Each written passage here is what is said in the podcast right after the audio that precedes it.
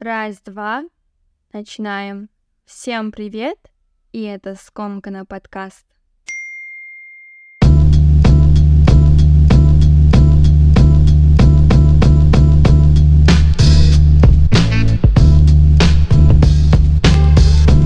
Слушатели Скомкана, как вы, как ваши дела? Вернулась к вам со свежим эпизодом Скомкана, но сначала давайте по откровенничаем. Создавая этот подкаст, я была уверена, что он станет именно тем местом, где я свободно могу поднимать любые темы, не сковывая себя ожиданиями других людей, где я смогу делиться тем, что меня тревожит, что меня вдохновляет и двигает мной. И справедливости ради я должна признать и поблагодарить своих слушателей за non-judgmental environment, который меня окружает, она настолько осязаема, что до него буквально можно дотронуться с того самого момента, когда я навожу тачпадом на кнопку запись. Около двух недель не было меня на подкасте, потому что в голове царила некая каша, с которой мне нужно было разобраться самостоятельно. Я немножко потерялась эмоционально и не чувствовала время. Такие периоды у меня случаются чаще летом, я заметила, и они всегда срабатывают как толчок, а может даже и пинок под зад, чтобы делать,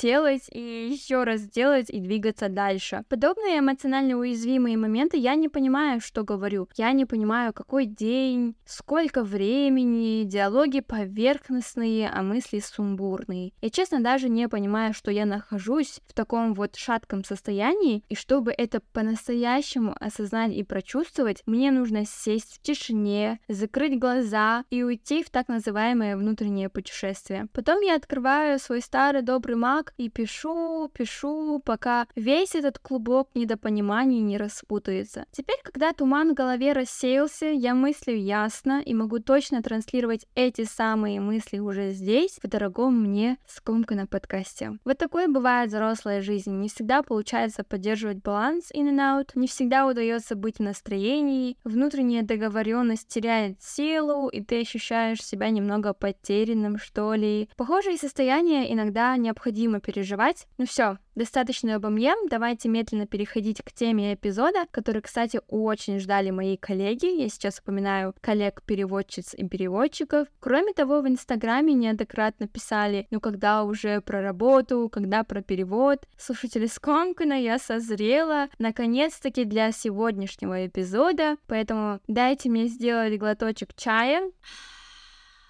Ал, енді бастайық.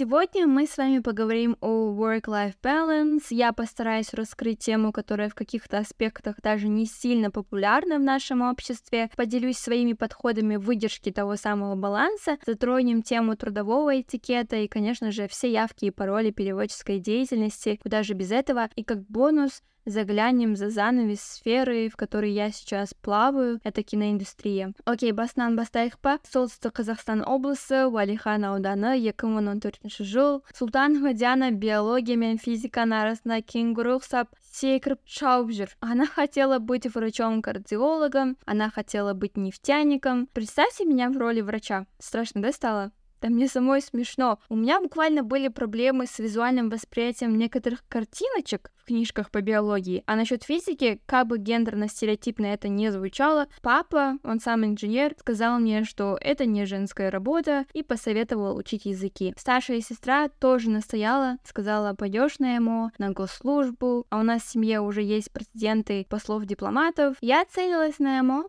но промахнулась и поступила на переводческое дело в казну, сюда, в Алматы. Это я тогда думала, что промахнулась. Оказывается, я попала в самое яблочко. Откуда же я могла знать в 2015 году, скрутившись от стресса ожидания результатов грантов, что урвала лучший билет в жизнь? Никак не могла знать. Абсолютно никак. Второй в списке желаемого сложный конкурс, у всех высокие баллы, но я это сделала. В плане у меня тоже были высокие баллы, но почему-то в то время я мало верила в себя. Поступила, отучилась, влюбилась в переводческую деятельность, поняла всю ценность этой важной профессии. Спасибо моей профессорке, которая сыграла для меня ключевую роль в становлении как выпускника, как специалиста с дипломом, переводчика, в конце концов. Кульсум Сельханна, she's such an icon. Женщина, которая закрывала полигон в семье. Она преподавала американцам казахский язык. Если бы не она, то я бы просто потерялась во всей этой бюрократической вахханалии национального вуза. But there was one major problem. Я не могла найти работу по специальности,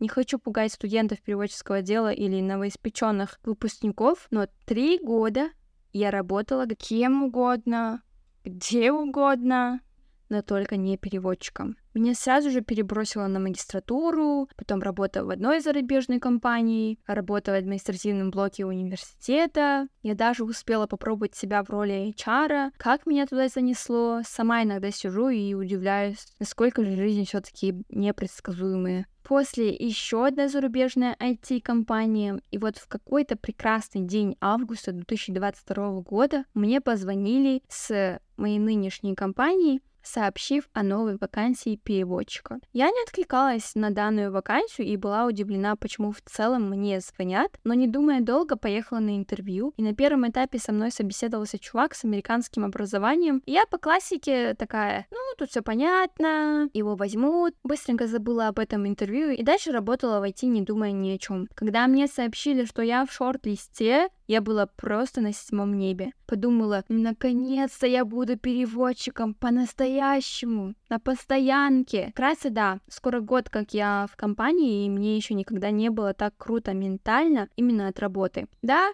Работать стабильно 5 дней в неделю переводчиком я начала только год назад, но это не означает, что опыта работы переводчиком у меня не было. Конференции, мероприятия, встречи, воркшопы, форумы. Я хваталась за все возможные ниточки, чтобы практиковаться и оттачивать мастерство. Соглашалась и делала письменные переводы, где-то платно, где-то безвозмездно, но я всегда была рада браться за любые объемы и переводила с большим удовольствием. Четыре года обучения дали мне понять, что я всегда хотела быть именно переводчиком. В этой деятельности практически все про меня, и во многом именно благодаря переводческой деятельности я стала той, кем сейчас являюсь. Подождите, подождите, а давайте немного разберемся в целом, кто это переводчик, в чем заключается его работа, и потом продолжим с этого же момента. Есть язык-источник и есть язык перевода.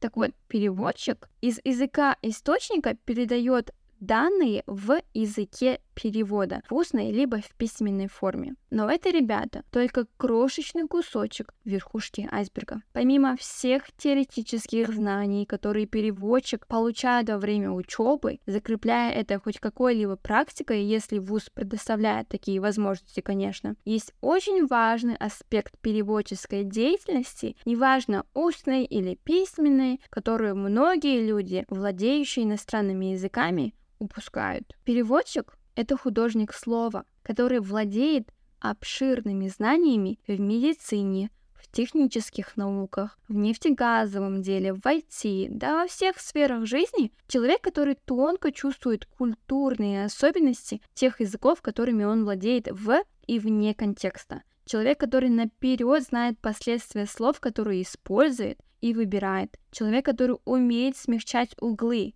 который способен поставить себя на место людей, которым придется читать или слушать то, что было воспроизведено им. Это большая ответственность. Раз.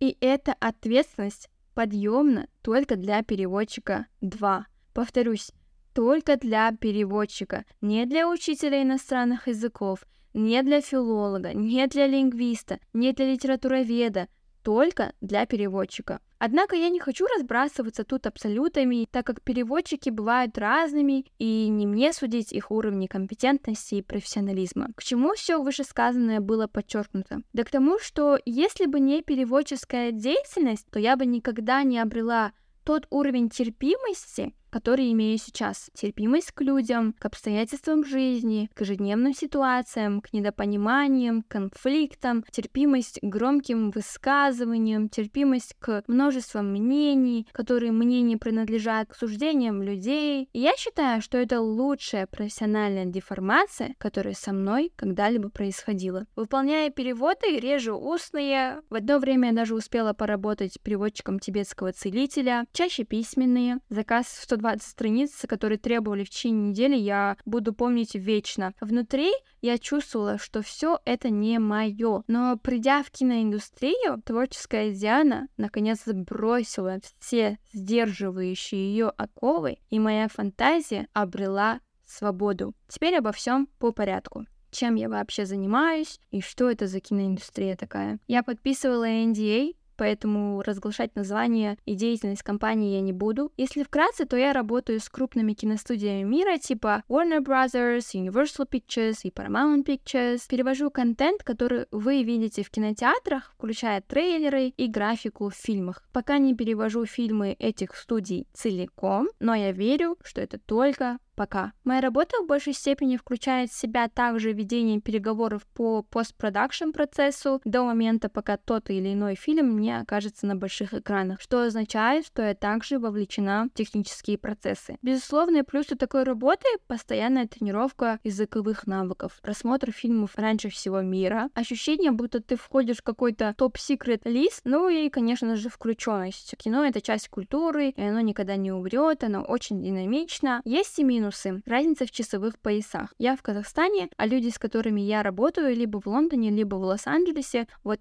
только недавно я владела скиллом правильно расставлять приоритеты и не сбиваться со своего графика. Вначале мне это давалось достаточно сложно. Хоть и для мейджеров я еще не переводила фильмы целиком, как сказала ранее, но для кинопоиска я уже перевела несколько сезонов двух сериалов на казахский язык, чем очень сильно горжусь. Работая переводчиком в киноиндустрии, важно время от времени погружаться в культуру народа, на чем языке создается контент. Так как чаще это английский, а я не не могу жить без англоязычного контента, то мне приходится достаточно просто. Как зритель, я понимаю, что я ожидаю от перевода сама и всегда стараюсь чувствовать язык в первую очередь. Ни в коем случае не обесцениваю работу переводчика, опираясь только на чувствах или знании языка работа не заканчивается, она только начинается. Процесс перевода значительно облегчается, если обзавестись навыками пользования профессиональных тулсов, инструментов. Также необходимо пользоваться машинным переводом, программами для создания субтитров, если это конкретно перевод фильмов, сериалов, чтобы добиться ровной укладки текста. Вести глоссарии по проектам. Многогранность и многофункциональность идут рука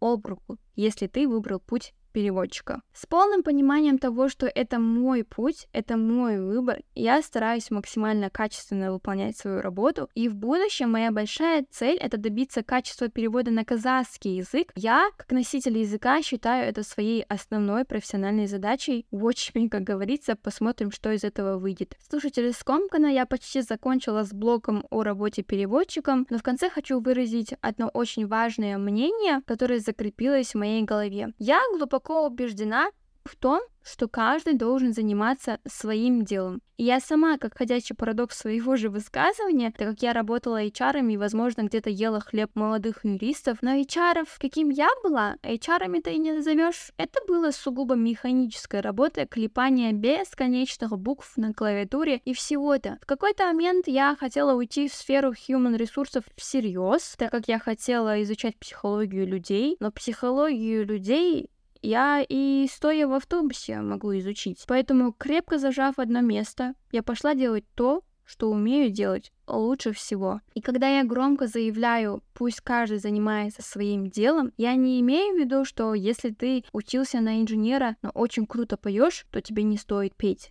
Нет, посыл в том, чтобы каждый занимался тем, что он по-настоящему умеет делать лучше всего. И чем горит его душа, и его глаза. У нас дома всегда напоминали, всех денег не заработаешь, поэтому делай то, что ты любишь. Я работала в консалтинге и могла заработать две свои нынешние зарплаты за 21 день проекта. И что с этого вышло? Я испортила себе здоровье, расшатала менталку, и этих денег уже давно нет. Вывод. Полезла туда, где ничего не знаю ради денег, и бум, История быстро нашла свой конец. Да, я быстро обучаюсь, да, я легко схватываю новую информацию, но это не сделает меня ни в какой сфере таким профессионалом, какой я могу стать в переводческом деле. Не ешь чужой хлеб оказались далеко не пустыми словами. Важно гнуть именно ту линию, которую ваша нога влезает Наверняка. Ранее я рассказывала о том, как я наладила свой рабочий процесс, несмотря на ощутимую разницу во времени. Давайте сейчас откроем этот ящик Пандоры под названием Work-Life Balance. Когда в казахстанском корпоративном обществе говоришь про Work-Life Balance и ментальное состояние, ну или элементарное выгорание, то люди громко смеются и говорят «отдохнешь на том свете». Кроме шуток. Мне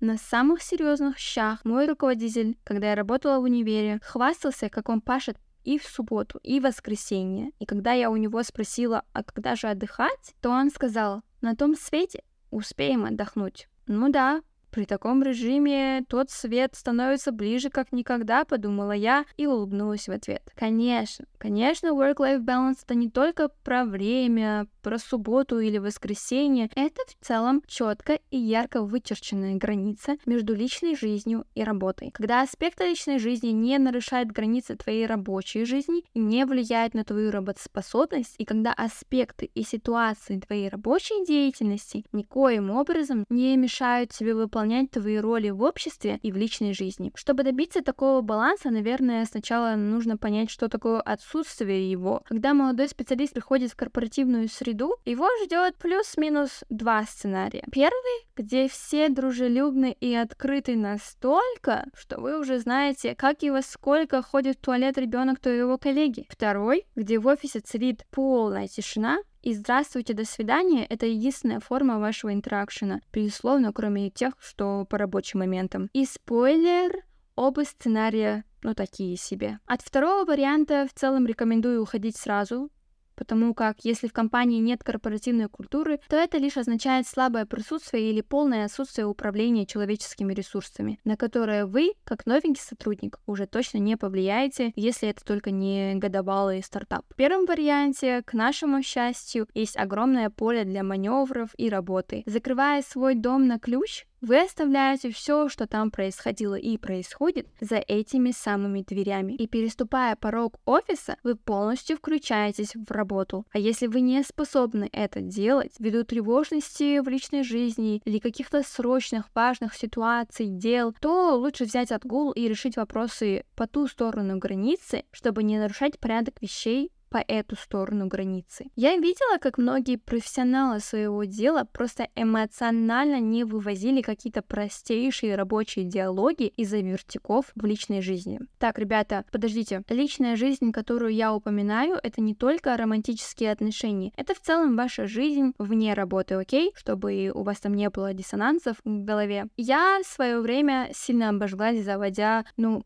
очень очень близкие отношения с вышестоящим руководством, с коллегами на работе. Мы делились самым сокровенным личным, то, чем делиться вообще не стоит с коллегами. И выполняя определенные рабочие задачи, мы уже не руководствовались принципами деловых отношений. Все строилось на, беру в кавычки, дружбе. А когда ты дружишь с кем-то, ввиду происходящих недопониманий, вы будете обижаться друг на друга. А коллеги на работе не обижаются. Понимаете, о чем я? Они решают вопрос, опираясь на свою компетентность и профессионализм, а не на эмоции. Моя история в универе закончилась тем, что моя руководительница обиделась на меня как маленький ребенок и сказала, что я к ней не отношусь как к бастыху. Ну, сорян, ты сама задала этот тон всему департаменту. What did you expect? Только я перестала принимать участие в первом сценарии, как попала во второй сценарий. Зарубежная IT-компания, в которой я ненадолго задержалась по этой этой самой причине царила самая напряженная атмосфера в связи с тем, что сотрудники не знали, как общаться друг с другом. Нулевая корпоративная культура, чтобы вы понимали, нас заставляли идти на тимбилдинг, грозя какими-то мерами наказания, на которые я, конечно же, не пошла. И наконец, наконец я обрела этот баланс между личной жизнью и работой. Я в хороших отношениях с коллегами, но в рамках работы. Мы на одной волне как команда, Вылазки за пределами офиса не нарушают наши личные границы, а только положительно влияют на работу и взаимоотношения в работе. Приходя домой, я не говорю о вертиках на работе, когда они бывают. Да и в целом о работе я не говорю, потому что дома я не переводчик. Я девушка своего парня, я сестренка своей сестры, я дочь своих родителей, и у нас есть темы для разговора поинтереснее, чем работа. Аналогично, приходя на работу, я не говорю на семейные темы, об отношениях отношениях и все вот из этого разряда. Грамотное распределение и управление временем позволяет мне быть разной. Одной в офисе, другой вне офиса, не переносить настроение с одного места в другое. Я не иду домой замученная после по-настоящему сложного рабочего дня, а у меня такие бывают. Домой я иду радостная, потому что там я совсем другая Диана. Надеюсь, что вы улавливаете ход моих мыслей и к чему я веду. Умение быть разной также сильно помогает делить личное и профессиональное. В офисе я уравновешенная, сконцентрированная, интеллигентная. Вне офиса я даю свободу своей сумасшедшей стороне, могу громко проорать или заматериться, например, что я считаю недопустимым в рабочей зоне. Существует такой термин, как трудовая этика, work ethic. Так вот, я с уверенностью могу сказать, что в стенах университета трудовая этика была сведена к нулю. По крайней мере, когда я там работала. Человек, понимающий важность своей роли, своей позиции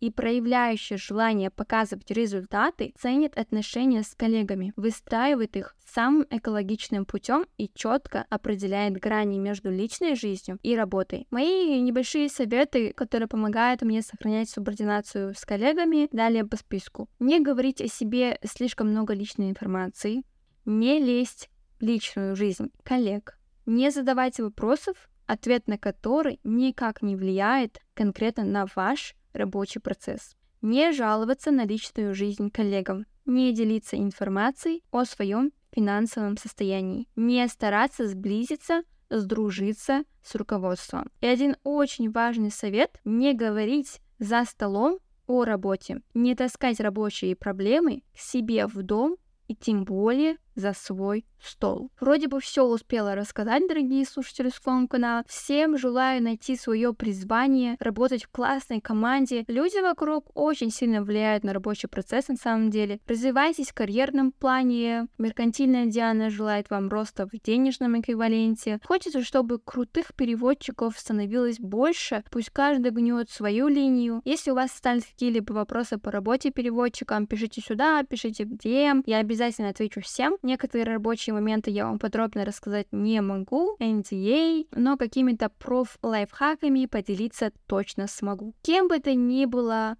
или ни был, надеюсь, что твоя работа приносит тебе одно удовольствие. Всем спасибо, что были со мной. Встретимся в комментариях и в личных сообщениях. Крепко обняла. До следующего эпизода.